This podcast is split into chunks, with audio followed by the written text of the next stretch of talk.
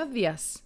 Hoy jueves 12 de noviembre les damos la bienvenida a BTG Outlook, donde entregaremos información de FEX y aperturas de mercados para el día de hoy. El tipo de cambio abre en 753.00 a la baja con respecto al cierre de ayer. Los futuros americanos transan mixtos, con el Dow cayendo y el Nasdaq avanzando.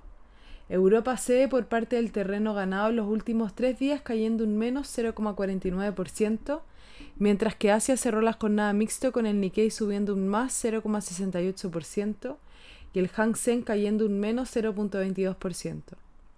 El dólar retrocede a nivel global y el petróleo sube hasta los 41,5 dólares el barril.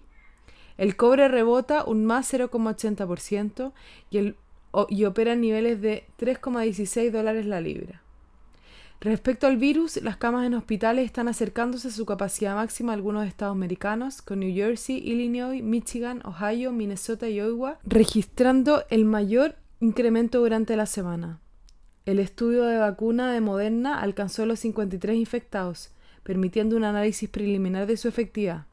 Jerome Powell participará en el foro anual del Banco Central Europeo hoy, en donde podría tocar temas como el balance de los riesgos existentes en el contexto actual, como el rebrote del virus, mayores restricciones de movilidad y una nueva caída en el crecimiento. Por otro lado, podría citar a la probabilidad de tener una vacuna y mayor ayuda fiscal, y no se espera que toque temas políticos relacionados a las elecciones. Trump sufrió un revés en Arizona luego de que el Procurador General de Estado, perteneciente al Partido Republicano, dijera que el presidente no alcanzará a Biden y que no hay ninguna prueba de fraude. En el plano económico, hoy se publicarán en Estados Unidos las peticiones iniciales de desempleo correspondientes a la semana pasada, que se espera hayan caído en 731.000, desde 751.000 la semana previa. A la misma hora se publicará el IPC de octubre, que se espera haya avanzado un 0,1%. En Europa, la producción industrial registró una caída en menos 0,4% cuando se esperaba un aumento de más 0,6%.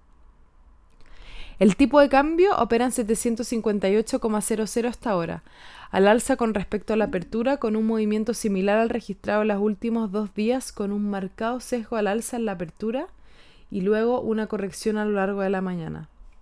Técnicamente tenemos un soporte en 758 y luego 755, mientras que al alza las resistencias estarán en 760 y luego 765.